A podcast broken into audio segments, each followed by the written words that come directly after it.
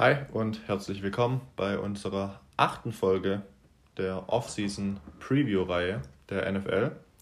Damit nicht nur die achte, sondern auch die allerletzte, denn heute sind die letzten vier Teams dran und damit die besten vier Teams der letzten Saison. Zusammen wie immer, nicht allein, mit Katja. Hi. Und wie schon angesprochen, heute die vier besten Teams und damit die vier Teams, die es letzte Saison in die Conference Finals geschafft haben.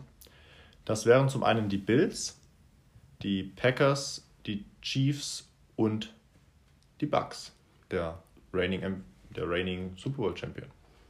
Und wenn man schaut, wie wir angefangen haben, mit was für Teams und wo wir jetzt gelandet sind, kann man sagen, es ist wie bei der Gruppbestimmung beim Klavier. Die Oktave ist das höchste. Das ist bei der Qualität der Teams, muss man sagen, zu grob, also zum Großteil sind das ja doch wirklich die, das waren die Top 4 Teams der letzten Saison. Ich glaube, da gab es keinerlei Zweifel. Und würde sagen, großartig rumfackeln sollten wir nicht, denn es gibt schon gut viel zu besprechen. Das auf jeden Fall. Wie immer, das erstgenannte Team, damit die Buffalo Bills, waren letztes Jahr viertbeste Team und haben das Spiel aber dann doch verdient verloren gegen die Chiefs, würde ich sagen, in den Playoffs. Hatten kaum eine Chance eigentlich, vor allem wir es nochmal sehr rational uns anschauen. Aber ich glaube, bei denen war viel wichtiger, die Playoff-Erfahrung einfach auch letztes Jahr zu machen. Wenn wir uns mal anschauen, wie die Chiefs vor ihrem Super Bowl-Run auch in ihrer Conference relativ weit gekommen sind, aber es dann halt im Conference-Finale gegen Tom Brady es nicht geschafft hatten, den Sack zuzumachen. Ich mag es den Bills auch irgendwo wünschen, dass sie dieselbe Entwicklung dieses Jahr durchmachen über die Offseason und würde sagen, vor allem bei der wichtigsten Position der Offense bei Josh Allen kann man halt allein von einem, ich nenne es mal, natürlichen weiteren Sprung in, seinem, in seiner Karriereentwicklung hoffen. Das auf jeden Fall. Und man hat letztes Jahr gesehen, er war sogar in der MVP-Diskussion dabei. Lag natürlich nicht nur an ihm, sondern auch am Team, das einen Rekord von 13 zu 3 hatte und dadurch natürlich Erste der Division war. Und ja, im Draft dementsprechend die Picks eben nicht so hoch. Die ersten zwei sind 30 und äh, 61. Aber wir wissen, in diesem Jahr kann man sich doch auch einige spät holen äh, von den Positionen, da dieses Jahr, ich glaube, was wir schon mal wissen, äh, die Wichtigkeit für den Quarterback haben die Bills schon mal nicht. Und die Quarterback-Position dieses Jahr im Draft ist sehr ausgeprägt. Und ja, deswegen, wir hatten schon angesprochen, Quarterback Josh Allen ist einfach der Franchise-Quarterback und hat uns, glaube ich, nicht nur, nicht nur uns allein, sondern ich glaube viele andere auch überrascht mit dem, was er letztes Jahr ans, an, ja, als einen Step nach oben gemacht hat. Und äh, kurze Frage, ist er dein Frontrunner auf den MVP Award nächstes Jahr? Auf jeden Fall einer davon. Ich habe die Top 3. Äh, für mich ist es tatsächlich Dak Prescott, mhm. der, wenn er natürlich, das wäre halt auch mit der Story, Verletzung, dann zurückkommen und das Team eventuell weit in die Playoffs tragen. Und das hatten wir ja schon, das Team hat die Möglichkeit. Aber ja, Josh Allen hat auf jeden Fall auch so ein paar ja, Fans und auch Experten, die ihn damit einschätzen, auf jeden Fall. Ich würde sagen, Top 5 auf jeden Fall. Ich meine, das ist eh eine eigene Folge wert, eine Award Prediction zu machen, aber ich glaube, was bei Dak halt vor allem dazu kommt, ist halt der Faktor Value, dass du halt letztes ja. Jahr sehen konntest, was das Team ohne einen funktionalen Quarterback ist.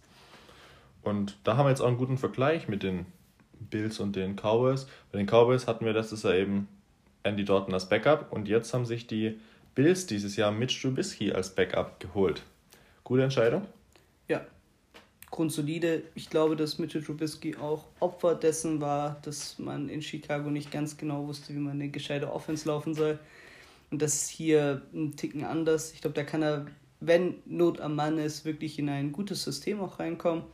Trotzdem ist da keinerlei Diskussion, ob es da eine Competition gibt oder nicht. Ich glaube, die Frage ist leicht zu beantworten. Deswegen ist es ein bisschen schade für Trubisky. Auf jeden Fall. Aber für das Team der Bills ist es auf jeden Fall eine sehr gute Edition gewesen. Wo sie doch noch ein Need haben, ist die Running Back Position. Wie letztes Jahr eigentlich. Und ja. das hat das, wo der kleine Haken ist an der Offseason.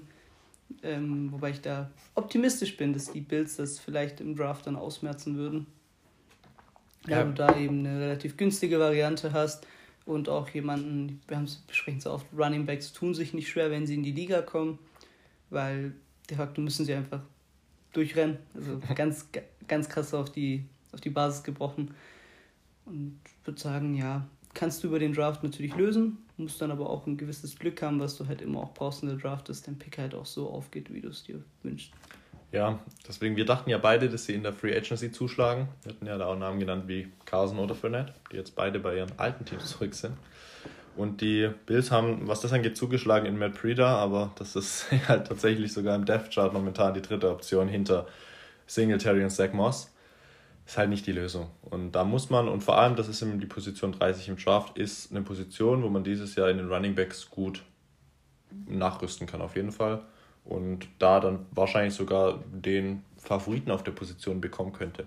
Ja, und was halt den Bills einfach gut also was einfach gut ist für die Bills, ist, dass du keinen Franchise Running Back brauchst, sondern einfach einen, der dir eine gewisse Variabilität hat in der Offense bringt.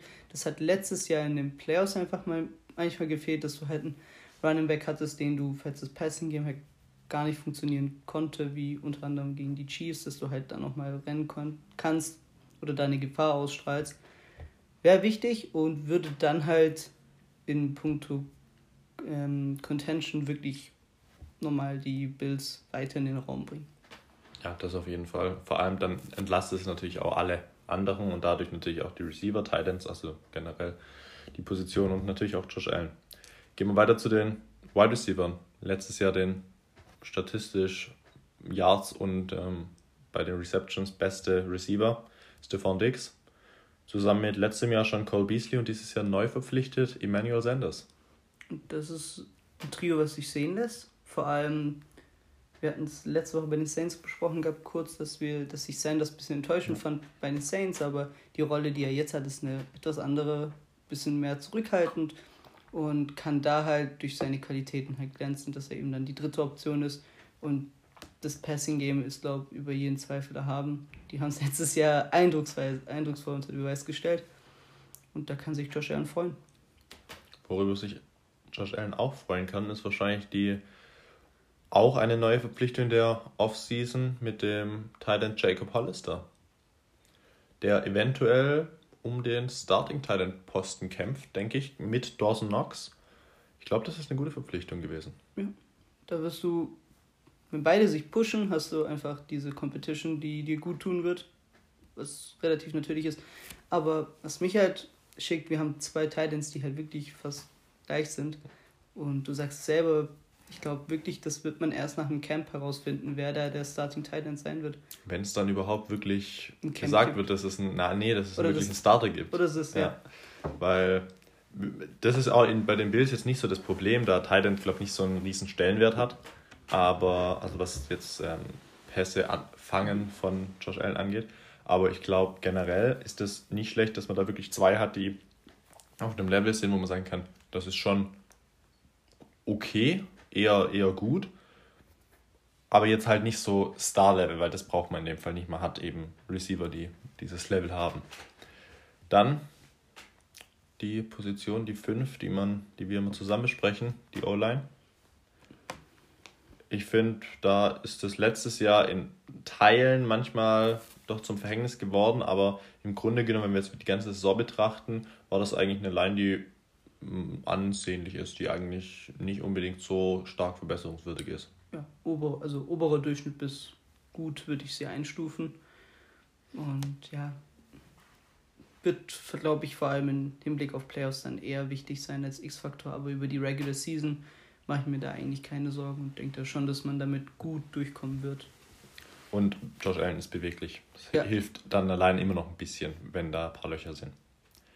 Dann die andere Seite des Feldes, die Defense. Davon die Line erstmal. Ich glaube, da vornherein kann man sich noch verbessern.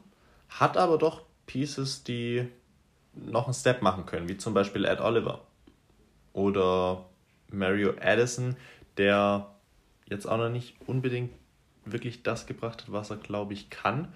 Und der letztjährige Rookie AJ Epinesa. Bei dem habe ich mir am meisten Hoffnungen vor allem halt den, der ohnehin eine Eindruck, also vor allem in den Ansätzen richtig eindrucksvolle Rookie-Season, die wirklich, und das hoffe ich sehr, erweitert werden kann in der, im Sophomore Year. Was ich mich halt frage ist, würdest du, ich meine, großartig viele Optionen, die dich wirklich eklatant besser machen. Gibt es nicht mehr in der Free Agency, würde ich sagen. Würdest du dann glauben, dass die Bills da sich auch vielleicht im Draft umschauen werden? Oder? Ja, man muss sich erstmal die, die Cap-Situation anschauen. Mhm. Sie haben momentan 6 Millionen noch an Cap-Space frei, also 5,9, aber ja. Und die billigste Alternative ist natürlich der Draft. Aber wir sehen es, glaube ich, beide an, dass der, die Running Back-Position, glaube ich, echt das größte Need in dem Team ist. Und dann wird der erste Pick dafür genutzt. Ob dann in der Ende der zweiten Runde dann noch ein guter Lineman da ist für das Team, das weiß man nicht. Weil ich glaube, es, wenn man jetzt so generell die Draft-Geschichte jetzt anschauen, sind wenige D-Liner, die spät gepickt wurden, wirklich die, die jetzt ein Team dann auch anführen können mhm. auf der Position. Das muss man sich dann natürlich schauen. Ich glaube aber nicht, dass sie sich da jetzt niemanden noch verpflichten. Wir wissen, die Free Agents, die Besten sind jetzt eigentlich schon weg, auch vor allem auf deren Position. Aber ja, ich, ich glaube, da kann man sich dann noch in der Hoffnung, dass sich dann ein Rookie eben noch einen Step macht, jemanden verpflichten im Draft. Aber ich sehe das auch gar nicht als so riesen Need an. Ja, also ich glaube, Running Back ist clear cut und der Rest ist in Anbetracht dessen, wie gut die Bills halt sind, ich nenne es mal Luxusprobleme, die so andere Teams eventuell nicht hätten. Dann die Linebacker. Und ich glaube, die Linebacker, da sind wir uns einer Meinung, brauchen nicht verbessert werden. Man hat Jermaine Edmonds als Mittellinebacker und dann Matt Milano und AJ Klein. Das ist ein Trio, das kann sich sehen lassen. Hundertprozentig. Also, das ist ein Trio, wovon die Chiefs in der Breite vor allem träumen würden, wenn wir uns mal die beiden Conference-Finalisten letzten, des letzten Jahres anschauen. Und das ist was, wo, wo ich echt der Meinung bin, um die herum kannst du halt wirklich, also wenn du die drei hast, kannst du um die einfach von Prinzip aus immer eine funktionale Defense aufstellen. Und das ist was, was vor allem, wir haben es angesprochen, einige junge Spieler in der D-Line, die vielleicht auch diese, dieses, wie soll man sagen, diese Rückendeckung vielleicht auch brauchen von den Linebackern um sich zu entwickeln, dass das dann halt gefördert wird. Ja, das auf jeden Fall. Und dann hat man da mit Klein und Milano zwei erfahrene. Edmonds, der jetzt im dritten Jahr, glaube ich, ist. Ähm, auch einen, der wirklich jetzt langsam auch Erfahrung auf jeden Fall gesammelt hat und man schon in, auf dem Level auch erfahren nennen kann. Und dann in der Secondary hat man so genauso erfahrene Leute und einen der besten auf seiner Position mit Jadarius White auf der Cornerback-Position. Und die, das ist vielleicht noch so ein zweiter Need, den ich nach dem Running Back nennen würde. Die zweite Cornerback-Position. Da hat man momentan Levi Wallace. Ist halt nicht so ein ja, Kaliber, wie es White ist. Ja, das ist eine riesen Disbalance, die die haben, was die äh, Qualität angeht auf den beiden Flügelenden. Und da würde ich sagen, musst du halt eben, und das ist das Gute, wenn du halt so einen Top-Class Cornerback hast, dass du dann halt auf der anderen Seite nicht ins mal Mittelklasse Corner stellen kannst und du dann halt immer noch gut aufgestellt bist. Deswegen, in Anbetracht dessen, dass man noch einigermaßen Cap Space hat und man sich dann auf jeden Fall einen Mittelklasse-Spieler holen könnte. Und da gibt es auf der Corner-Position gibt's immer noch gute Free Agents. Ja, das stimmt. äh, das verfolge ich sehr intensiv. Aber ja, möchte mir nicht zu tief reingehen in die Materie. Dann die Safeties ist, glaube ich, genauso eine Position wie die Linebacker. Da brauchen die Bills sich auf gar keinen Fall irgendwelche Gedanken machen. Mit Jordan Poyer und Micah Hyde sind das zwei, äh, zwei Safeties, die da ihren Job sehr gut machen. Ja. Und Coaching ist bei denen auch kein Problem. Also ja. da, da kann man schon gute Dinge sein bei den Bills, finde ich. Und du hast es angesprochen, der Racket war schon letztes Jahr sehr gut. Und das Einzige, was ich mir halt denke, ist, dass die Division stärker geworden ist. Und das ist der einzige Grund, warum ich dann halt, wenn, wenn also 12-4, wenn wir halt unser, unser Muster der 16-Spiele-Record Prediction angehen, deswegen ich ein 12-4 einschätzen würde, aber bei 17 Spielen würde ich dann sagen, dass es ein 13 und 4 wäre bei einem Bills. Ja, wir wissen ja jetzt, es sind 17 ja. Spiele, aber ich würde einfach, wenn wir es predikten, jetzt mit 16 weitergehen. Weil wir das mit den anderen auch gemacht haben. Bevor wir dann natürlich zur Saison kommen, werden wir es dann ja. natürlich regulär machen mit 17 Spielen, die es jetzt eigentlich sicher sind, ja. die jetzt ja, von den Ownern bestätigt wurde. Dann noch kurz zum Cornerback. Wir hatten gesagt, mit ähm, habe ich ihn hier, Levi Wallace, nicht so die beste Lösung. Man hat eben Josh Norman verloren und auch nicht resigned. Klar, ist 34, das eine, eine Möglichkeit wäre, ihn wieder zu resign, weiß ich nicht. Je nachdem. Kannst du spekulieren, also das ist der Seahawks Gamble, dass du dann sagst, okay, der, der Preis sinkt von Tag zu Tag in der Free Agency und dann könntest du ihn vielleicht relativ günstig kriegen. Aber das wäre schon ein großes Gamble dafür, dass du eigentlich nicht mehr das Risiko eingeben musst als ja. Bills Organisation. Dann sonst zu den Free Agencies. Ich glaube, sie haben viele, also wirklich sehr viel geändert, aber das sind nicht die Leute, die man jetzt wirklich so ansprechen muss. Das sind halt viele, die, den, die einfach den Kader verbreiten. Ja. Da, von, den, von dem erweiterten Kader haben sie ein paar abgegeben und dann dafür ein paar geholt. Deswegen, das sind nicht die, worüber wir reden müssen, was das Team anbelangt.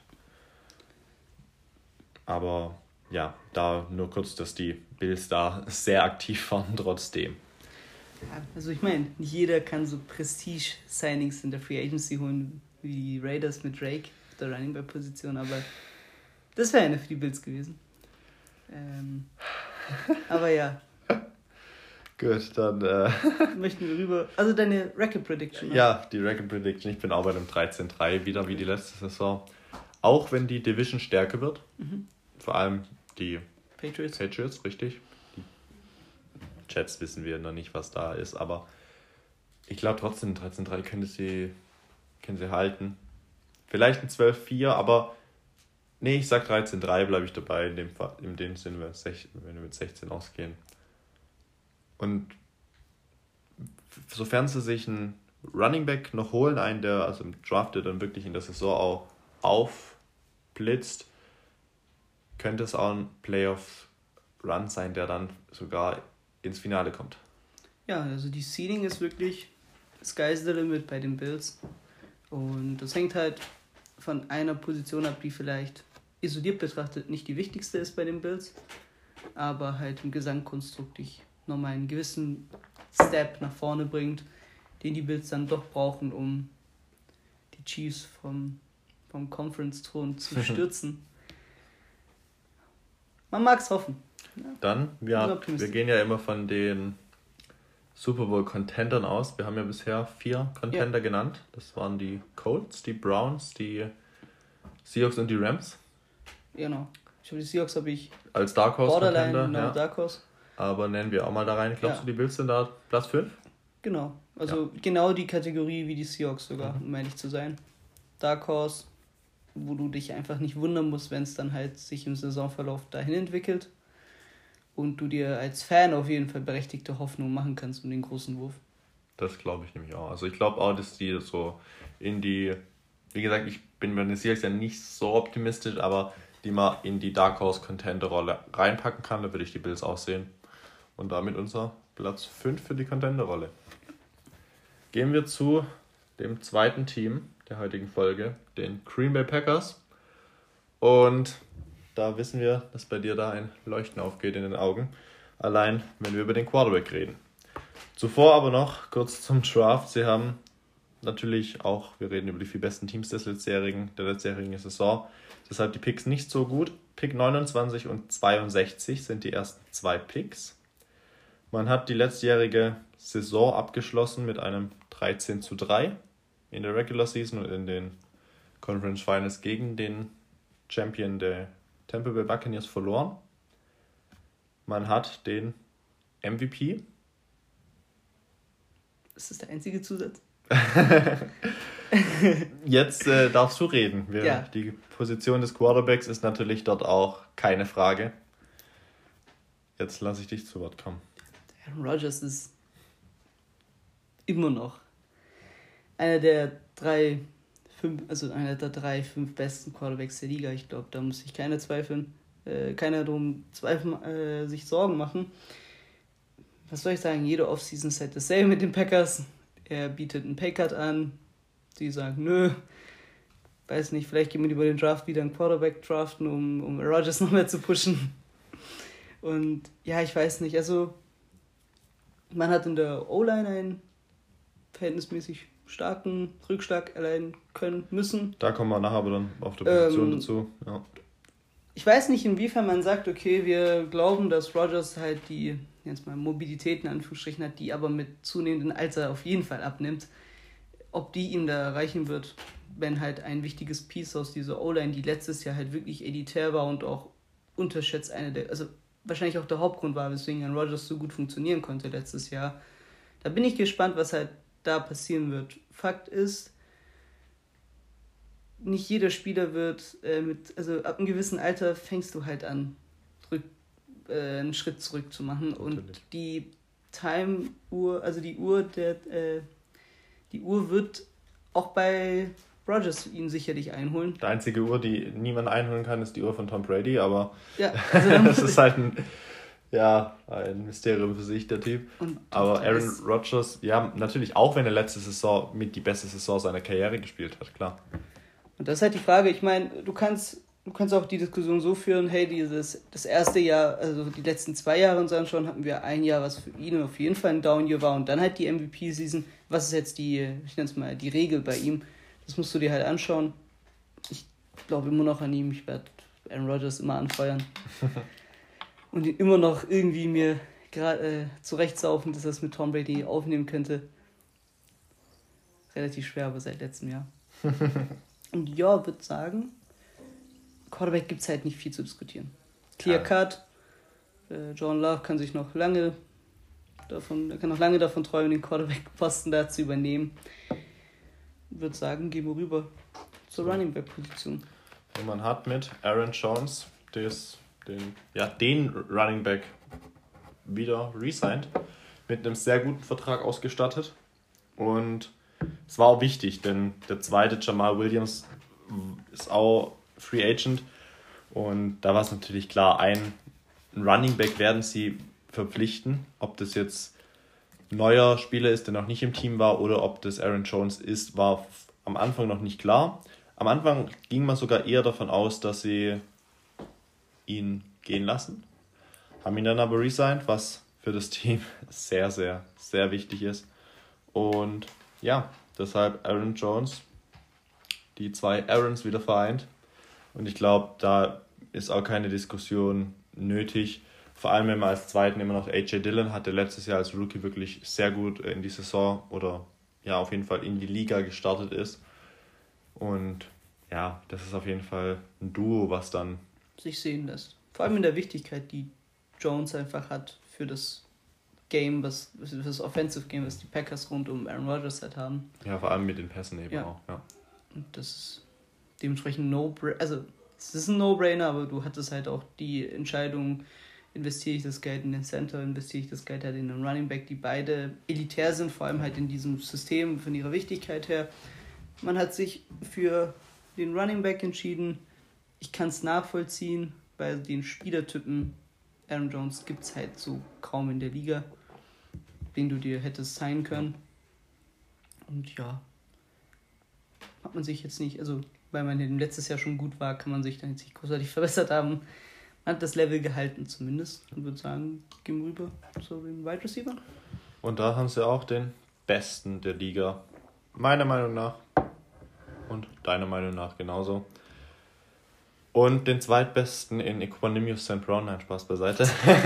Der Take könnte von mir kommen. ähm, nein, man hat den besten Receiver mit Devante Adams und dann ist halt wieder schwierig. Und das ist seit Jahren der Fall, weshalb man eigentlich in den letzten Jahren immer gesagt hat, die Packers sollen sich mit der ersten Pick in der ersten Runde einen Wide Receiver draften. Was sie nicht gemacht haben, es wäre halt einfach für Rogers auch zu wünschen, dass er dann mal jemanden hat, den er anwerfen kann, wenn es eng wird, sofern die äh, Adams einfach mal komplett gedeckt ist. Vor allem, wenn wir uns auch mal die letzte Saison anschauen, wo man sehr nah dran war, inwiefern hat es sich gelohnt, halt Jordan Love zu draften als Franchise? Weil du, klar sagst du, okay, wir wollten in die Zukunft investieren. Andererseits, wenn du eine Championship hast, so, die ist halt für die Ewigkeit, ganz einfach gesagt. So, da bin ich halt auch. David Griffin das ist der GM der Pelicans, war früher bei den Cavs unter LeBron James, hat immer gesagt, uh, do not waste any time of the player's prime. Und also übersetzt, äh, vergeude kein Jahr deines besten Spielers in also auf jeden Fall in seiner Primetime und damit natürlich auch bezogen auf Aaron Rodgers. Und da musst du halt wirklich und jetzt hoffe ich, dass man es dieses Jahr macht, halt eine legitime zweite Option über den Draft, die halt auch die erdraften. Es gibt Möglichkeiten, definitiv. Ähm, in meinem Mock-Draft ist es ein Wide Receiver, Spoiler, Spoiler. Ob es umgesetzt wird, weiß ich nicht. Ich glaube, es gab einige Analytiker, die in den letzten Jahren einen Wide Receiver bei den Packers notiert haben und dann ins Leere gelaufen sind mit. Ja, ja. deine Einschätzung? Ich gehe einfach noch kurz die anderen Namen durch. Man hat einen Alan Lazar, Marquis Wallace Scantling, man hat Devin Funches nochmal äh, resigned und man hat eben Equanimous St. Brown. Aber das sind meiner Meinung nach alles Leute, die die Position eines dritten Receivers einnehmen können. Gerade Lazar. Das heißt, es sind da von Position laut Depth Chart 2 bis 5 alles meiner Meinung nach drei, äh, ein, ein dritter Receiver. Was natürlich in die Breite gut ist, aber so der, der wirklich zweite fehlt. Und ja, ob das vielleicht dann der Bruder von Equanimous St. Brown wird oder ob das ein anderer wird, ist mal, glaube ich, egal auf der, auf der Draft-Position da hinten, je nachdem, was eben, und das weiß man nie, das kann immer sich irgendwie komplett ändern, was da abläuft, aber ich glaube, in der Situation wäre es auf jeden Fall gut, sich mit einem der ersten zwei Picks einen Wide Receiver zu draften. Ich, ich bin jetzt nicht unbedingt der Meinung, der sagt, es muss wirklich in der ersten Runde sein dieses Jahr, aber ich glaube, in den ersten zwei Picks, äh, Picks sollte es ein Wide Receiver sein. Ob das jetzt erste oder zweite Runde ist, ist glaube ich mal egal, je nachdem, wie es natürlich am Draft verläuft. Hauptsache kein Quarterback. In der Thailand-Position ist es Rogers eigentlich immer egal gewesen, wer da rumläuft. Er macht jeden zu einem guten Thailand und so eine krasse Wichtigkeit hat es nicht. Letztes Jahr war es Robert Tonyan, ob das vielleicht jetzt Mercedes Lewis wird oder eventuell Jay Sternberger, der einen Step nach oben macht, man weiß es nicht. Ich glaube, das hat auch keine Priorität, wenn wir die Packers anschauen. Ja. Dann die Line, du hast angesprochen, sie haben den besten Center der Liga verloren in Corey Lindsley, der einen oder den besten Centervertrag bekommen hat der Liga zu den Chargers. Ja, und sonst im Großen und Ganzen hat sich dahingehend nicht viel verändert bei den Packers. Man kann den Case machen, dass die O-Line auch an sich einfach gut ist und nicht 100% vom Center gelebt hat, aber das ist relativ schwer aufstellbar, weil du halt, wie du sagst, den besten Center hast und nicht halt irgendwie einen guten, sondern halt wirklich den besten hattest. Da musst du dir halt was überlegen. Ich bin gespannt, weil ich kann mir keine Antwort halt zureimen, wo du sagen kannst, dass man zumindest das Level vom letzten Jahr halten kann. Ja, vor allem wenn wir die Cap-Situation anschauen, da sind die Packers auch nicht so viel drüber, damit sie sich wirklich nochmal einen Star holen könnten. Mit, mit 4,7 Millionen ist es ganz schön schwierig. Den sie noch haben, 4,7 Millionen, ist zum Stand jetzt. Natürlich hat man die, den größten Teil der Free Agency rum, aber trotzdem ist das schon ein bisschen Klar, die Tackles sind keine Frage immer noch, also sind die gleichen, immer noch sehr stark mit Bakhtiari und Turner. Der Center mit Lucas Patrick im Vergleich zu Lindsley ist halt ein bisschen schon, nicht nur ein bisschen, ein starkes Downgrade. Und die Guards mit Jenkins und Stepaniak auch nicht so die beste Lösung. Ja, es, ich würde schon Center und Right Guard ein bisschen als auch noch als Need ansehen in der Offense. Und da finde ich halt, brauchst du auch fertige Spieler und keine Projekte. Ja. Also definitiv. Dementsprechend ist es mit der, mit der Cap-Situation äh, interessant, wie sie sich da entscheiden werden. Aber ich glaube, dass da der Fokus auf der Center-Position liegen wird, was auch richtig wäre, meiner Meinung nach. Je nachdem hängt dann halt, und je nachdem, wie der fit wäre mit einem potenziellen Signing, hängt halt auch die Saison irgendwo ab bei den Packers. Ja, das ist keine Frage, das stimmt auf jeden Fall ohne eine schlechte Line hat Aaron Rodgers noch nie gespielt. Ob das jetzt nächstes Jahr eine schlechte Line sein wird, glaube ich auch nicht. Ja. Aber halt das Level eventuell nicht mehr halten von den letzten Jahren. Und da muss man schauen, was sich die Packers einfallen lassen. Gehen wir auf die Defense-Seite. Brauchen sie da Needs? Schauen wir die Defensive Line an. Was denkst du? Also man hat natürlich als den besten wirklichen Liner mit Kenny Clark immer noch eine große Waffe, aber sonst mit Laurie und Kiki nicht Superstars auf jeden Fall. Ich sag's mal so, wäre Watt wirklich gekommen, zurück nach Hause nach Wisconsin, dann hätte ich dir jetzt hier vollgelabert, wie das mit die beste Line der Liga sei. Aber es fehlt halt, es fehlt, also du hättest du hattest zwei Optionen. Entweder stärkst du dich halt so, dass du in der Breite einfach sehr gut aufgestellt bist. Oder du sorgst dafür, dass du einen, ich nenne es mal Super, also Star oder Superstar halt auf der Position, die hättest äh, sein können. Das ist halt beides nicht unbedingt gerade eingetreten.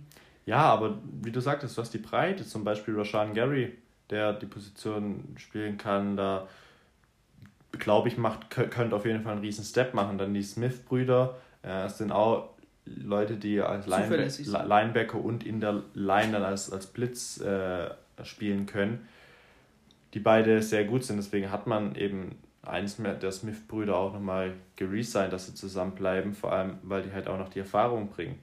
Und was ich dann noch als Needs sehe, ist der Inside-Linebacker, weil die Packers eine 3-4-Defense spielen. Gibt es ja nicht den Mittellinebacker, sondern eben die Inside-Linebacker und das ist mit Ty Summers und Chris Barnes nicht das Gelbe vom Ei. Ja. Andererseits bin ich halt der Meinung, Matt LaFleur hat eine Sache bewiesen bei in Green Bay und das halt eben, dass er die Defense auf jeden Fall kompetent aufstellen konnte. Da gebe ich ihm den Benefit of the Doubt. Ähm, ich meine, um Offense muss er sich nicht großartig viel kümmern.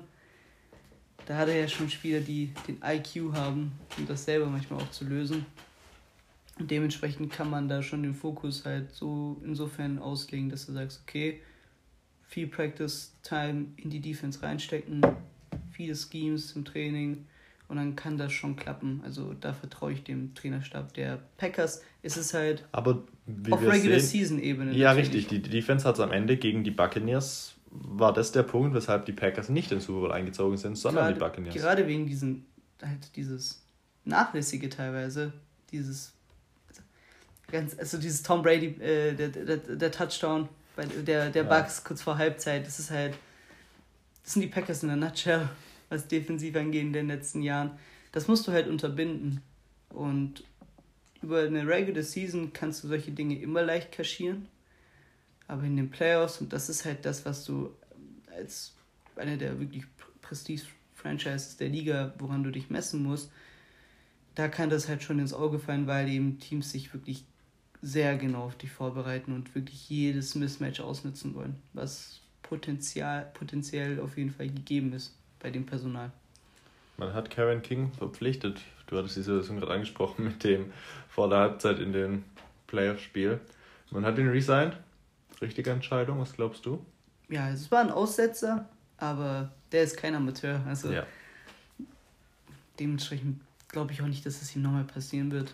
Das finde ich auch. Also man hat einen Top-Cornerback in Jair Alexander und einen sehr guten zweiten in Kevin King und das war eine Situation. Der Junge ist gut. Die Safeties, Adrian Amos, Donald Savage. Kann man genauso schnell abhaken. Ist genauso gut. Haben wir, was das angeht, drei Needs. Das sind die Linebacker, Inside. Die Center, eher die Center-Position als Guard, aber eine dieser zwei. Und dann eben noch so ein Right Receiver, der sich vielleicht dann in das, in das Level oder in die Richtung des Levels von Devontae Adams entwickeln kann. Ja. Wo würdest du jetzt zuerst sagen? Weil du, du sagtest, erste Pick geht in die, jetzt im, hinsichtlich zum Draft, in die Wide Receiver. Glaubst du nicht aber, dass vielleicht Aaron Rodgers lieber noch einen starken Spieler in der Defense hätte, als einen guten Wide Receiver? Weil wir wissen alle, er macht die Spieler schon ein bisschen besser als, also als Person selbst. Also wenn es die Wahl gibt und du sagst, okay, auf dem Board haben wir einen Spieler, der uns wirklich besser macht in der Defense, also wirklich auch diesen Step bringt, dann ist es auf jeden Fall eine Überlegung wert. Ähm, der war ja letztes Jahr nicht gerade unbedingt involviert, was halt die Draft, was das ja, Drafting das sehen wir an, an Jordan ähm, Love, ja. Und dementsprechend bin ich auch gespannt, wie sehr die Packers ihn da einbinden werden. Fakt ist, du musst halt die bestmögliche, die bestmöglichen, den bestmöglichen Pick in der, in der Draft-Situation halt machen. Ob das dann halt ein Top Defensive Man ist oder halt ein, ein guter Wide Receiver, das wird die Situation zeigen. Und ja, also wenn wir nach Prioritäten gehen, würde ich sagen, du brauchst einen fertigen, guten, oder fertigen ist ein bisschen betrieben, aber brauchst auf jeden Fall einen guten Spieler in der Defense, würde ich fast ganz oben machen. Wide Receiver war, habe ich halt relativ schnell genannt, weil es halt relativ einfach lösbar ist, halt über die Draft. Würde ich vielleicht sogar auf drei setzen und dann die Center-Position auf zwei. Und ja, wäre dein Rating ähnlich? Äh, wäre dein Ranking ähnlich? Wäre auch so. Also den besten Onboard draften und dann natürlich die anderen in der Reihenfolge schauen, was natürlich übrig ist. Ich glaube, sie haben jetzt nicht so das Privileg oder die Priorität wirklich bei einer Position, sondern ich glaube, da ist einfach recht gleichgesetzt und dann wird einfach geschaut, der Beste auf dem Board wird gepickt und dann, wo man natürlich glaubt, dass der dann eher in die Bresche springen kann für irgendjemanden und das Team vielleicht sogar ein bisschen tragen, sogar als Rookie schon. Deine Prediction für den Rekord nächste Saison? Man muss ganz einfach. Ähm 12 und 4. Ich glaube, glaub, da bin ich, werde ich wahrscheinlich nicht großartig falsch liegen mit. Plus, äh, plus minus ein Spiel. Mhm. Und ja, die Seeding ist halt so eine Sache. Ich glaube aber nicht, dass das Team in den Super Bowl einziehen wird. Das heißt, du nennst ihn nicht als Super Bowl-Contender? Nee. Ich habe einen 11 zu 5 Rekord ja. und das zeigt es natürlich auch. Ich gehe nicht davon aus, dass sie ein Super Bowl-Contender werden. Ich glaube, auch nicht, dass Rogers das Level von letztem Jahr halten kann. Ohne dieses Level wären sie überhaupt auch gar nicht so weit gekommen, muss man auch ganz klar sagen. Deswegen, ich glaube, die Packers sind dieses Jahr ein Jahr, wo sie ein bisschen runter, runter gehen, auf jeden Fall. Dann zum dritten Team, die Kansas City Chiefs. In der Regular Season das beste Team auf jeden Fall mit einem Rekord von 14 zu 2. Und dementsprechend hat man natürlich auch hohe Voraussetzungen für diese Saison. Denn so im Gesamtkonstrukt hat sich nicht ganz so viel verändert. Zur Pick-Situation, man hat Pick 31 und 63. Und zur Cap-Situation hat man tatsächlich 16,4 Millionen an Capspace noch frei. Und jedes Jahr sage ich immer, die werden auseinanderbrechen. Und jedes Jahr finden sie irgendwie eine Lücke, um da doch mal durchzukommen. Das wird nicht immer so halten. Und ich bin auch der Meinung, dass dieses, diese Cap-Situation mit dem Championship-Window für dieses Jahr auf jeden Fall noch offen ist. Aber spätestens in zwei Jahren ist dieses Fenster geschlossen. Da bin ich auf jeden Fall sehr fest davon überzeugt. Und dieses Jahr mal schauen, also was hat man gemacht? Man hat gesehen, der O-Line gibt es Probleme im Super Bowl und man hat dahingehend halt auf jeden Fall nachgeladen. Aber erstmal Schritt für Schritt und wird dann sagen, die einfachste Position im Kader zu besprechen wäre sinnvoll. Das wäre halt Patrick Mahomes auf der Position des Quarterbacks. Ist ein MVP-Caliber-Player, ist ein, ist ein Spieler, der, der, mit dem du Super Bowl Championships gewinnst oder bewiesen. Hat aber auch bewiesen, dass es vielleicht nicht komplett im Alleingang kann, aber das ist ein Teamsport. Ein Teamsport, der vor allem auf beiden Seiten des, des Spielfelds entschieden wird. Da sehe ich absolut kein Need für die nächsten Jahre. Er hat einen 10-Jahres-Vertrag. Und das spricht für sich. Ja. Also, sofern da keine großartigen Verletzungen kommen, bevor Gott bewahre, wird da, wird da nichts um, um Mahomes herum gehen. Du sagst es. Als einer der besten Quarterbacks, die man in der Liga hat. Punkt aus Ende. Ja. Und das, das beantwortet die Frage, ob man da Need hat oder nicht. Die Running Back Position. Clyde Edwards Hilaire, letztes Jahr Rookie.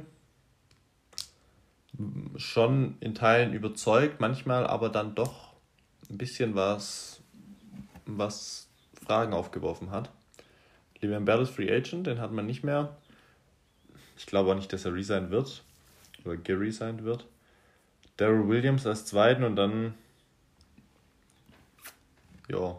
Da brauchen sie was. Aber das haben wir halt auch die letzten Jahre schon. Klar, wir hatten in der Super Bowl-Saison hatten wir Damien Williams, der dann in den Playoffs plötzlich der Leistungsträger war. Aber so im Allgemeinen hat man halt nicht den Star Running Back, wenn man es anschaut. Das ist vergleichbar wie mit den Bills. Mhm. Glaubst du, du solltest dich da verbessern oder siehst du das als Need an? Ich glaube, die Chiefs sind davon überzeugt, dass Edwards Hiller sich verbessern wird, individuell.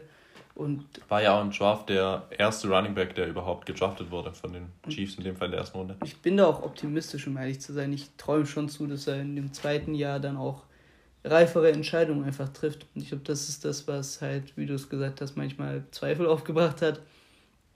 Da bin ich aber schon optimistisch und ich glaube auch dran, um ehrlich zu sein, dass dieser Schritt von ihm kommen wird und du dann nicht unbedingt nachrüsten musst, weil du eben halt ein Passing-Game hast, was priorisiert ist, was zu Recht priorisiert ist. Und ja. Sehe ich genauso. Also Edward Hilaire hat gezeigt, dass er was kann und das muss er jetzt einfach nur noch öfters zeigen und dann kann er sich entwickeln. Es war nicht ohne Grund im, als erster Pick äh, gedraftet von den Chiefs. War, wenn es sich entwickelt, ein sehr guter Pick gewesen. Sieht man dann nächstes Jahr, wie es sich entwickelt. Denn die Sophomore Season als Running Backs ist meist nicht ganz so gut wie die Rookie Season. Woran das unbedingt liegt, weiß noch nicht hundertprozentig. Vielleicht, weil sich einfach die Defense besser, besser auf den Laufstil einstellen kann, aber trotz dessen sieht man das dann nächste Saison. Und ja, die Wide Receiver Position ist aber auch ein bisschen dünn besetzt. Ja. Man hat Tyreek Hill natürlich, der Nummer 1 Receiver. Und bei vielen ein Top 5 Receiver. Wir sagen Top 10 ja. Das ist auf jeden Fall ein Nummer 1 Receiver dann bei vielen Teams. Und dann wird es halt schon sehr eng. Michael Hartman, die Marcus Robinson und Byron Pringle. Es fehlen halt diese Sammy Watkins. Sammy Watkins Mannschaft. ist eben weg, genau. der ist zu den Ravens, richtig. Solche Spieler fehlen halt in diesem Kader, also im Death Chart auf der Wide Receiver Position. Du hast halt einiges an Cap Space, aber die Frage ist, okay, wer ist großartig noch verfügbar, dass du da sagst, okay, da investieren wir in, den, in eine legitime zweite Option. Ja, die Marcus Cousins hat mal resigned, aber ob das halt wirklich so die Lösung ist als zwei, wage ich zu bezweifeln. Mhm.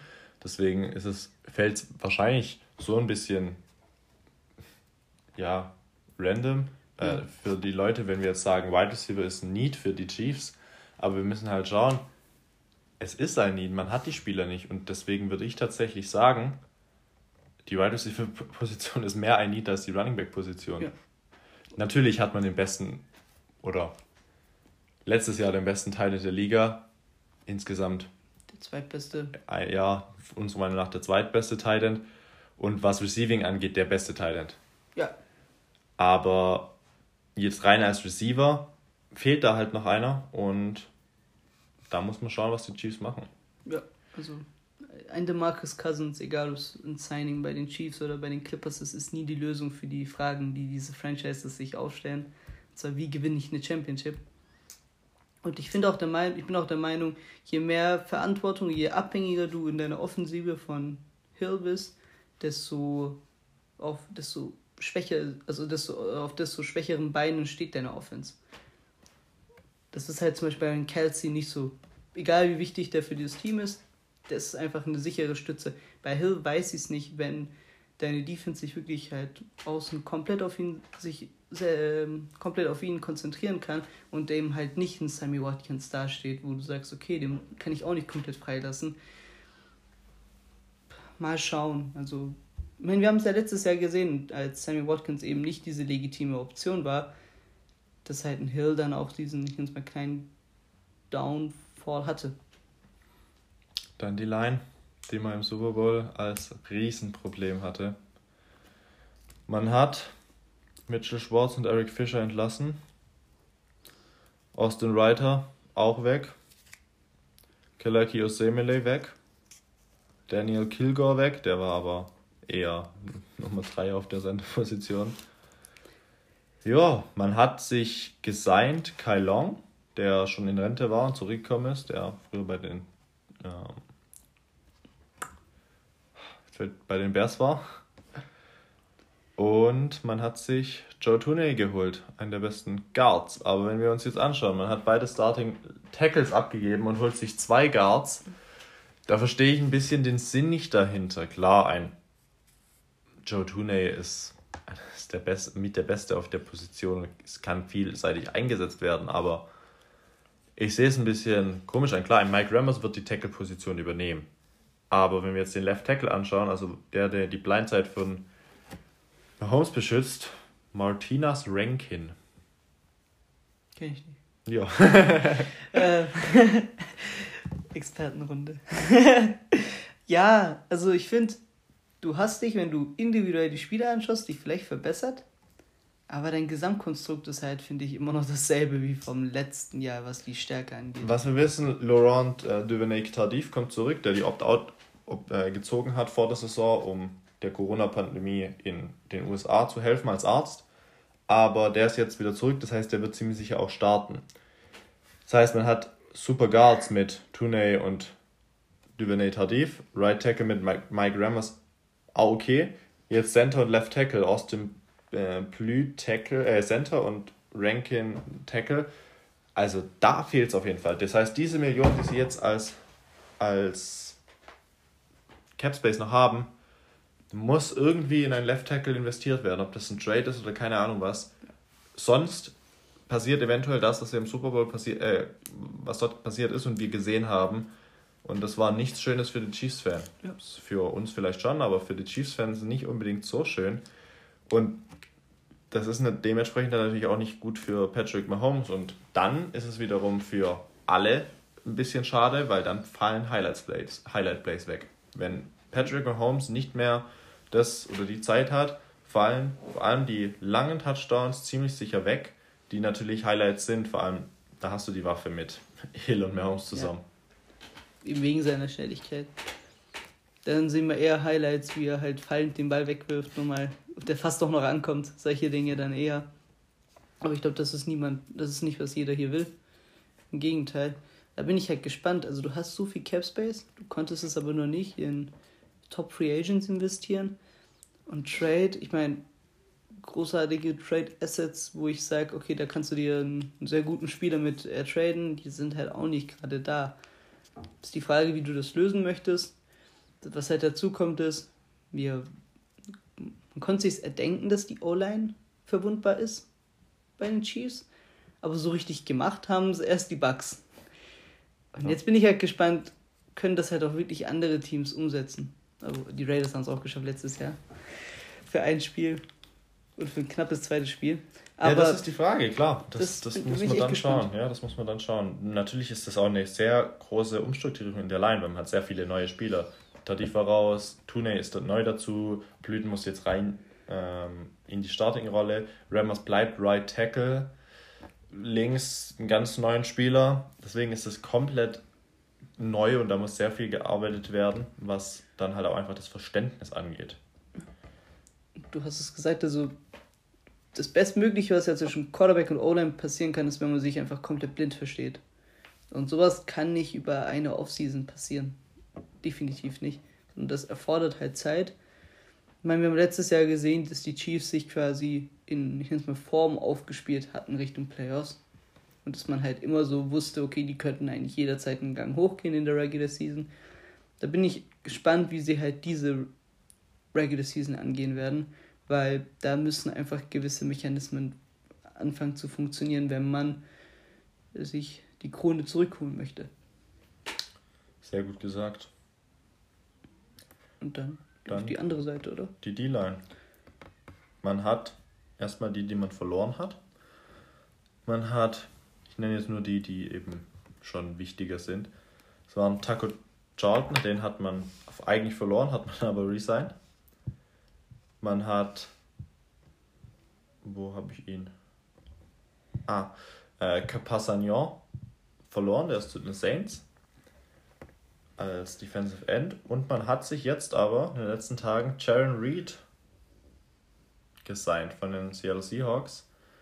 Deine Meinung?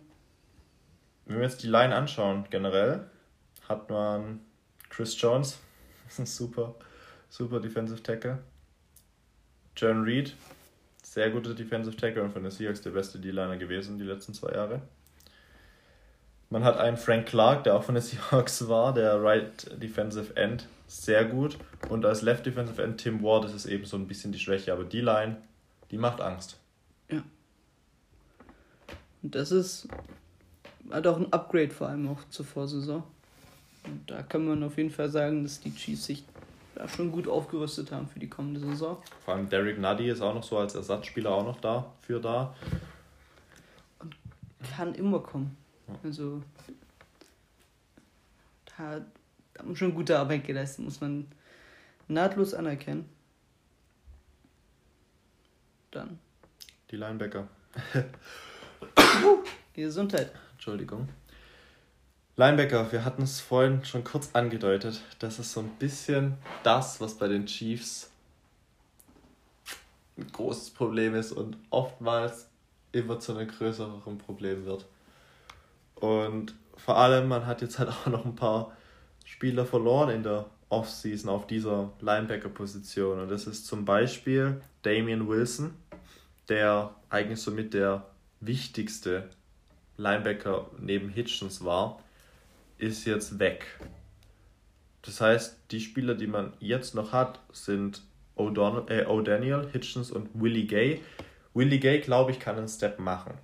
Aber selbst Anthony Hitchens, wir hatten es letztes Jahr vom Super Bowl für die Preview des Super Bowls angesprochen, da hat Daniel Sorensen die, die meisten Tackles gehabt. Also.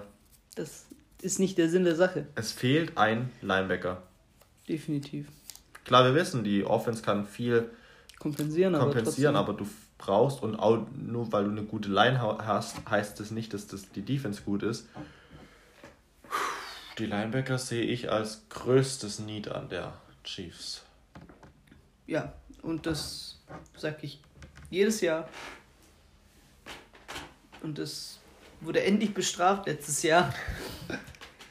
Und mit der Hoffnung, dass es wieder so enden wird, sage ich es nochmal, die Chiefs brauchen Linebacker.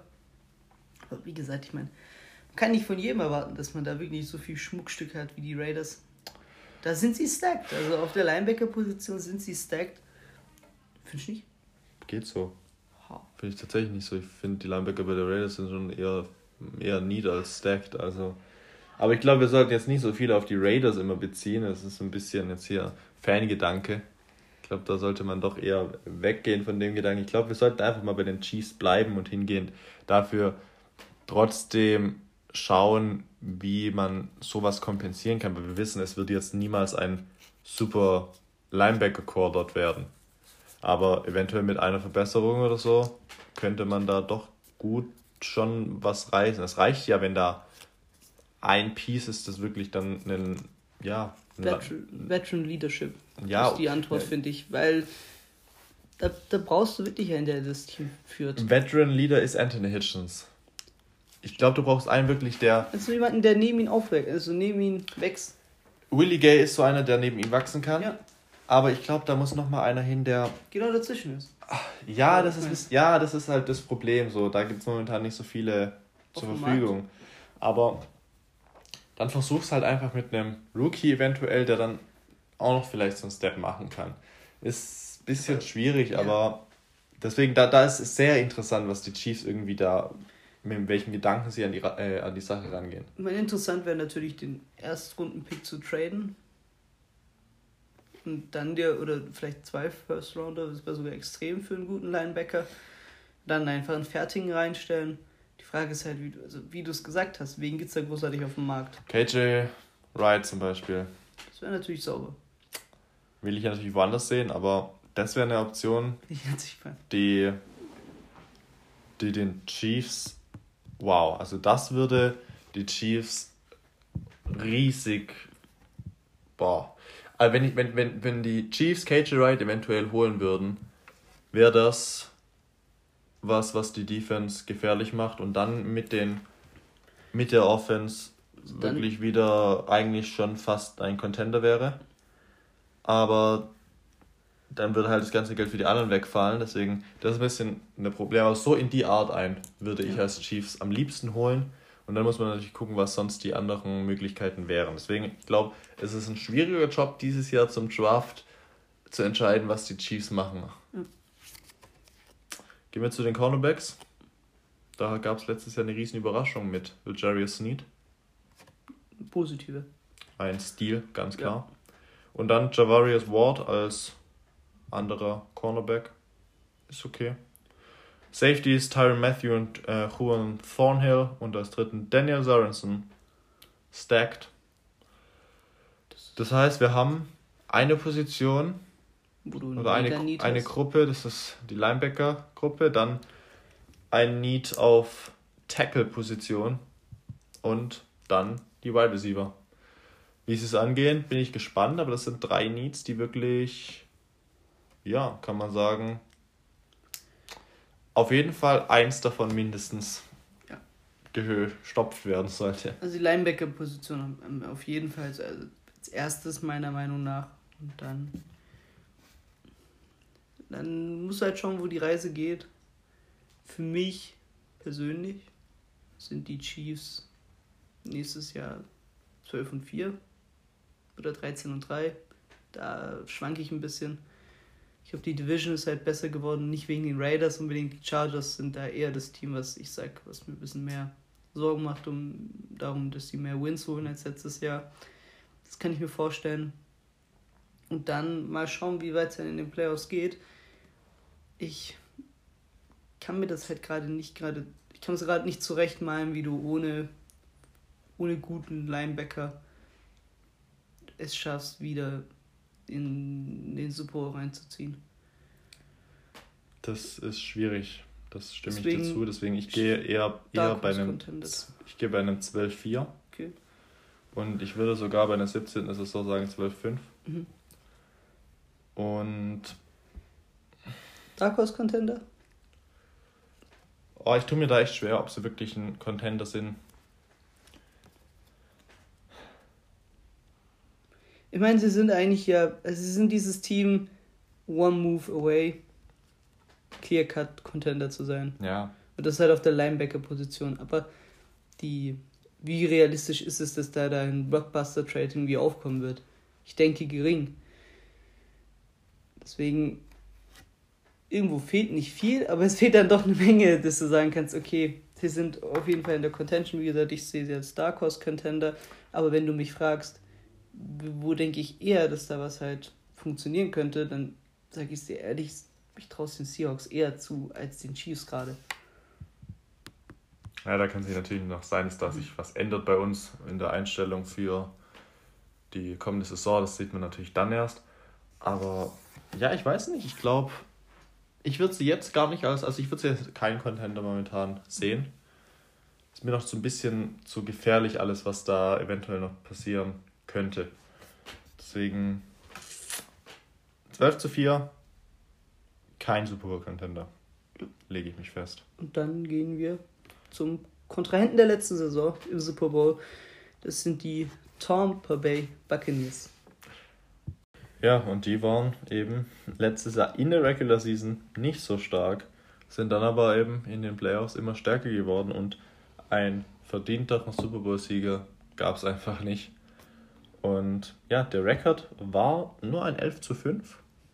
Und deshalb natürlich auch durch die Wildcard Round gehen müssen, mhm. was unerwartet eigentlich ja. ist für einen Super Bowl Champion. Also nicht für die Bucks jetzt, aber sonst ein Super Bowl Champion ist selten einer, der durch die Wildcard Round geht. Ja, die Buccaneers hatten, wenn wir jetzt auf Anfang der Free Agency schauen, den halben Kader eigentlich nicht mehr da, waren alle Free Agents. Und jetzt? Jetzt haben sie sich gedacht, komm, wir holen einfach den gleichen Kader wie letztes Jahr nochmal. Sie haben alles resigned eigentlich, was es gibt. Kurz zu den Picks, 32 und 64 sind die ersten zwei. Und dann gehen wir einfach mit den Positionen wieder durch. Quarterback, The Goat, Tom Brady. Brauchen wir nicht viel darüber sagen. Wenn der größte Footballspieler aller Zeiten noch mit 70 Quarterback spielen will, würde ich sagen, okay, es ist legitim deine erste Wahl, die du haben sollst. Ich man kann ihn nicht kritisieren. Ich glaube, es gibt keinen Spieler, der, der, der Longevity so gut beschreibt wie er. Wie kann, also wie man so lange so konstant gut sein kann, das ist, das ist wirklich absurd. Und ich sehe keinen Grund, dass es nächstes Jahr schlechter sein sollte. Im Gegenteil, sogar wenn wir auf die ganze Regular Season schauen, diese Mannschaft hat sich ja wirklich von Woche zu Woche entwickelt gehabt krönend natürlich mit diesem Sprung, der in den Playoffs kam. Und deswegen glaube ich, dass so der, kurz mal vorab, sowohl der Record als auch individuell Tom Brady, der letztes Jahr eine wirklich sehr gute Saison hatte, vielleicht sogar nochmal in der Effizienz vor allem nochmal einen Schritt nach vorne macht, was Reduzierung von Turnover zum Beispiel angeht. Da stimme ich dir zu. Und dann kurz nochmal die Cap-Situation anzusprechen, sind die Buccaneers momentan Platz 32 mit minus, aber jetzt kommt 46.000. Also nichts. Das heißt, da sind sie bei null, können niemand verpflichten momentan, aber müssen auch jetzt nicht unbedingt was ändern, genau. ja. Denn die Running Back Position wurde mit einem zu einem für mich Sportpreis verlängert und das ist Leonard Fournette. Ich weiß nicht, warum er nur so wenig Geld wollte oder angenommen hat. Ich sag's nochmal, ich glaube, die Bucks als ganzes Team gehen fest davon aus, dass sie es nochmal machen werden. Und gut, dann, also ich sag's dir ehrlich, ich würde auch die 1, 2 Millionen mir ersparen, wenn ich noch einen Ring äh, mir anstecken kann. Ja, aber ist es vielleicht weil du sicher ist es nicht. Lieber wechselst du vielleicht zu einem Team, wo es eventuell auch möglich wäre, du klar die Nummer 1 als Running Back bist und du deutlich mehr Geld bekommst. Hier ist er nicht mal klar Nummer 1. Ja gut, ich meine, Leonard Fournette ist ein verdienter Spieler, hat auch sein Geld verdient in dieser Liga schon. Und ich sag's dir ehrlich, so wie er sich zum Beispiel. Letztes Jahr war er gecuttet worden. Zu, äh, war, war relativ schwer, dass er diese Starting-Rolle überhaupt bekommen hat und hat überhaupt dadurch, dass er eben diese Rolle letztes Jahr bei den Buccaneers hatte, die ganzen Offers bekommen gehabt oder diese potenziellen Offers, die wir uns auch unter anderem, als die Seahawks noch nicht ganz sicher waren, wie sie mit, dem, mit der Catchplay-Situation umgehen, haben wir auch gesagt, okay, Fournette wäre eine etwas günstige Variante, die dir immer noch Qualität bringt und ich finde, das hat er gerade eben durch die Rolle letztes Jahr dir aufbringen können und ja, Mai, also für die Buccaneers ist es schön, ja. Klar, für die Buccaneers ist es gut. Sie haben jetzt da immer noch das Duo mit Ronald Jones und Leonard Fournette. Super Duo. Macht Jones einen Schritt nach vorne? Ja, hat er letztes Jahr schon gemacht. Und ich glaube, warum dieses Jahr nicht nochmal ein? Das wird auch, hat er nicht auch die ganze Last auf dem Rücken. Mhm. Fournette ist eben da. Deswegen ist es dann, glaube ich, wieder einen Ticken einfacher. Mhm. Die Wide Receiver Position, Chris Godwin war Free Agent, hat man ihm den Franchise Tag gegeben. Richtige Wahl meiner Meinung nach ja. dass man ihn hält in Kombination mit Mike Evans. Äh, Top-Duo. Antonio Brown ist momentan noch Free Agent. Das ist so die einzige Position, wo man sagt, okay, dieser Typ wurde noch nicht resigned. Man hat aber Scotty Miller an drei. Ich glaube, man könnte sogar auf Brown verzichten. Bin ich einer Meinung. Ich komplett einer Meinung. Scotty Miller hat mega Tempo. Und äh, das ist grundlegend einfach, finde ich geht das schon fit. Also das Tour ist über jeden Zweifel haben. Die dritte Position, ja, mal schauen, kann sich entwickeln. Ja, Scotty Miller hat gezeigt, dass er die Nummer 3 sein kann. Ganz klar. Und warum brauchst du wirklich einen dritten Spieler, Antonio Brown? Klar, der kam gut klar dort, aber ich glaube, das Geld kannst du dir sparen, wenn irgendwo dann tatsächlich mal noch ein Need sein sollte. Dann. Die Titan-Position hat man sehe ich auch, resigned in Rob Gronkowski. Man hat die besten drei Titan, also das beste Titan Trio der Liga, ganz klar. Man hat das beste Duo, das beste Trio. Cameron Braid hat man immer noch. Man hat Gronkowski verlängert und ja, dann der Verletzte letztes Jahr, O.J. Howard, kommt zurück. Also, es gibt keinen Grund, daran zu zweifeln, dass dieses Team halt nicht besser sein soll als letztes Jahr. Da eben halt wirklich solche Konstellationen dazu kamen. Das ist ein Howard, der einfach ein sehr guter Thailand ist, dass er einfach verletzt zum größten Teil ausfiel in der letzten Saison. Dann die Line, die schon ein Prunkstück war, auch der Buccaneers. Ja, Donovan Smith hat einen neuen Vertrag bekommen. Man hat einfach eigentlich auch wieder alle fünf die letztes Jahr da waren. Das ist, ja, das gesagt, ist ein Traum, die Line eigentlich. Ja, das ist ein Traum, die Line. Und sag's nochmal, wenn du Tom Brady wirklich sehr gut beschützt, dann ist das die, die, die größte, der größte Ritterschlag, den, den der O-Line bekommen kann. Und ja, also da gibt es keine Zweifel und ich glaube auch, wenn wir es aus, äh, wenn wir auf die andere Seite des Feldes gehen, auf die D-Line, dann glaube ich, können wir ähnliche Dinge sagen. Ndam Konsu hat man verpflichtet, wieder neu. Rakim Nuns Roche neu verpflichtet, also geresigned. Man hat Kevin Minter geresigned. Man hat Shaquille Barrett geresigned. Vita Veya hat man noch Jason Pierre-Paul hat man noch. Ja, können noch ein paar mehr, mehr nennen, aber die besten habe ich genannt. Das ist einfach. Wow.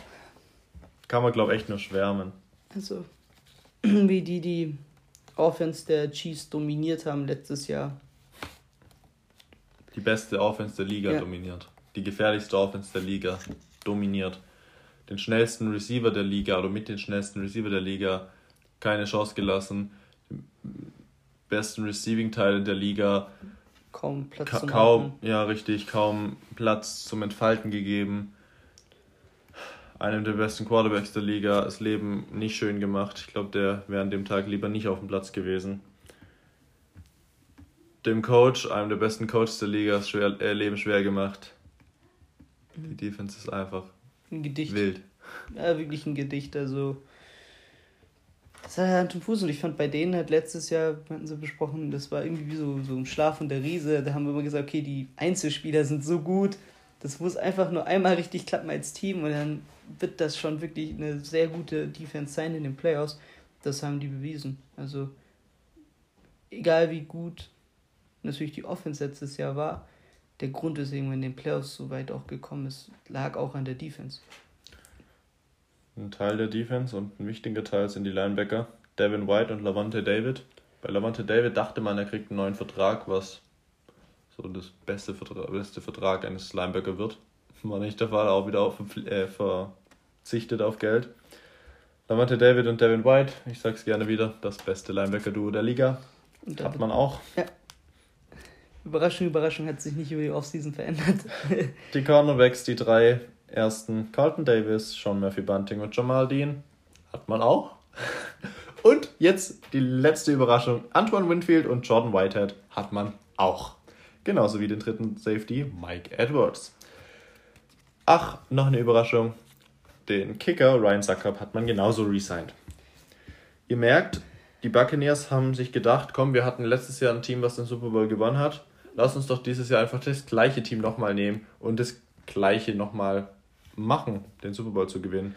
Und wir sind beide sicher, mit diesem Team ist das wieder möglich. Ja. Ich bin sehr optimistisch, um ehrlich zu sein. Also wenn ich heute wetten müsste, wären es die Bugs. Also ich sehr optimistisch. Mm, und das zeigt sich im Record. Also ich bin da mit 13 und 3. Clear Cut. Contender. Vielleicht der, also es ist der Nummer 1 Contender. Ich finde immer, der Champion ist immer der Team to beat. 15 zu 1. 15, du bist sogar so weit. Ja, ich habe es mir auch überlegt gehabt, aber. Ich sag 15 zu 1. Das ist. Also, das und wird ich, schon Spaß machen. Und ich bin mir, glaube gar nicht, ich bin mir nicht mal unsicher, oder ich bin mir unsicher, ob ich sogar sagen würde, wenn es 17 Spiele sind, 16-1 oder 15-2. Ich glaube, dieses Team, vor allem wenn es am Anfang schon langsam so in das reinfindet, wie sie am Ende die Form hatten von letztem Jahr, dann sind sie nicht zu schlagen. Und dann muss irgendein gravierender Fehler passieren, damit sie mal ein Spiel verlieren. Und deswegen, die Buccaneers sind mein fünfter, sechster Contender. Wir es aufzählen, jetzt am Ende haben wir die Buccaneers als Contender. Die Rams. Die Rams, die Colts, die Browns sind unsere vier Contender Nummer 1. und dann die zwei Dark Horse Contender, die Bills und die Seahawks. Bei dir, bei mir nur die Bills. Und bei, bei dir eher noch Contender sogar mehr die Chiefs noch ein bisschen. Und bei mir sind dann die zwei, die ich da als Dritter quasi sehe, sind die Chiefs und die Seahawks. Und dann haben wir sozusagen sieben Teams, ja. die unserer Meinung nach es schaffen könnten. Bei dem einen oder anderen muss aber noch was passieren. Aber bei anderen sind wir uns der Meinung, wenn da das, was wir haben, zusammenspielt, kann das gut was werden. Und da ist dann 7 von 32 sind fast 5 oder fast 25 Prozent, das heißt fast. Spricht für eine gute Liga. Und davon zwei aus einer Division zum Beispiel. ja, das ist. Gut, ich meine, wir sagen 25% der Liga, aber de facto kommen dann auch nur zwei Teams ins Super Bowl rein. Natürlich. Und das macht es umso spannender, finde ich. Bei der Einschätzung. Vor allem, ja, wenn wir dann am Ende der Saison vielleicht mal abgleichen können. vor allem, wenn wir jetzt die Conference mal anschauen. anschauen. Colts in AFC, Browns AFC, Chiefs AFC, Bills AFC und. Was? Wen habe ich vergessen? Hast du die Codes genannt? Ja, ne? Colts habe ich genannt, ja. Bei NFC fehlt da noch jemand. Den haben wir. Colts AFC. Browns AFC. Ja. Bills AFC. Ah ja, ja, passt. Die vier. Ja. Und dann eben die Buccaneers, die Rams, die Seahawks auf der NFC-Seite. Heißt, es gibt auch keinen Mächtepool, wie es zum Beispiel in der NBA ein bisschen der Fall ist, ist der Westen. Ja klar, nee, das ist Osten auch recht dominiert. ausgeglichen. Ja. Und klar, es gibt dann sicherlich noch hinsichtlich zum Beginn dann sicherlich noch ein Team, wo man sagen kann, okay, das ist so uns also wirklich ein wirklich ein Dark Horse. So. Also ein Nicht- sehr dunkles Nicht nur so wie du jetzt sagst, äh, Seahawks, Chiefs und Bills, sondern ein Team, wo man Kein Plan, null eigentlich einschätzt Kein dafür. Plan, vielleicht die Chargers, wenn alles perfekt klappt. Ja, man zum könnte Beispiel. sich das äh, ausdenken. Oder die Cowboys, wobei die sind gar nicht so ein richtiges Dark Horse. Es gibt Leute, die wahrscheinlich die Cowboys Ja, sogar schon dahin setzen, ja. Ja, Chargers wären ein Team, zum Chargers. Beispiel 49ers eventuell auch. Ja, mal schauen, wie es da läuft mit dem Draft. Sehr interessant, was da gemacht wurde, ja. Die Raiders sind es nicht. Nee. Ja. Die Patriots vielleicht wieder, Also, wenn viel zusammenläuft. ja, da muss schon aber eine Menge Ja, sein. ich sag ja. Deswegen kann man sich auf jeden Fall gefasst machen. Und jetzt ist es nicht mehr lang hin bis zum Draft. Ja. Wir haben heute den 1. April. April, April? In vier Wochen ist es soweit. Ja. In vier Wochen steht der Draft an. In vier Wochen müssen die Teams, entschei- Teams entscheiden, welche Spieler sie vielleicht trägt in die Playoffs, vielleicht trägt zum Titel, vielleicht für die Zukunft ist, wen sie auf jeden Fall im Draft nehmen werden, welche, welches Talent. Und Draft ist immer sehr interessant und immer von Überraschung geprägt. Deshalb, ja, wir sind jetzt fertig mit, den, mit der ganzen Offseason-Reihe. Wir haben alle 32 Teams durchgesprochen. Ich glaube, da haben wir jetzt auf jeden Fall Einblick gegeben für die ganzen Teams, wie es denn aussieht, momentaner Stand, was eventuell die Needs sind für den Draft, was eventuell noch Needs sind für die Offseason. Klar, ähm, die Teams, die wir am Anfang unserer Reihe schon besprochen hatten, haben natürlich bei ein paar, äh, paar Needs schon zugeschlagen. Zum Beispiel die Giants in der Position des Wide Receivers mit Galladay. Und ja, deshalb, das, was wir, wenn, wir, wenn ihr jetzt zum Beispiel die erste oder zweite Folge anhört, ist da eventuell was natürlich Stand jetzt nicht mehr unbedingt äh, Aktuell ist. aktuell. Konnten wir natürlich nicht wissen. So, aber ich glaube trotzdem, im Allgemeinen hatten wir da mal den Überblick gegeben hinsichtlich zum, hinsichtlich zum Draft. Das Interessanteste, was ihr euch wahrscheinlich fragt, so wir hatten angekündigt, vielleicht zwei Mock Drafts, vielleicht nur ein. Ich meine, das Zeitfenster ist eigentlich relativ günstig. Wir haben drei Wochen jetzt, wo wir den Mock Draft noch machen können. Wir wollen es nicht am Draft Day machen, am 29. Das ist ein bisschen zu kurzfristig. Ich glaube auch für euch dann. Das heißt, wir haben jetzt drei Wochen sozusagen für eventuell zwei Mocks, vielleicht einen. Wir wissen es tatsächlich selber noch nicht, wie wir das jetzt gestalten, die Wochen. Da müssen wir selber noch überlegen, wie wir das angehen und was wir besprechen wollen. Das heißt, wir sind da noch nicht einig. Eventuell wird es auch noch mal so eine Spielrunde geben, wie wir schon mal hatten, was doch, glaube ich, sehr lustig war. Deshalb genau wissen wir es noch nicht, deswegen ist es auch nicht unbedingt so, dass wir sagen, ja, nächste Woche kommt das und das. Wissen wir einfach noch nicht. Wir hoffen einfach, dass die Off-Season-Reihe euch gefallen hat und ihr jetzt ein bisschen mehr den Überblick habt.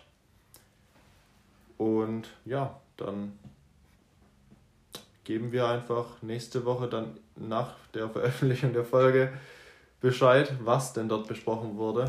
Für euch heißt es einfach wieder reinhören und gespannt sein. Für uns dementsprechend sogar auch, weil wir nicht genau wissen, wie es aussieht. Und ja, damit entlassen wir euch in die, ja, bald ins, oder in die, in die Osterferientage jetzt. Ja. Und dann Feiert schön im Rahmen. Viel Ja. Spaß beim Anhören und haut rein. Ja. Ciao. Ciao, ciao.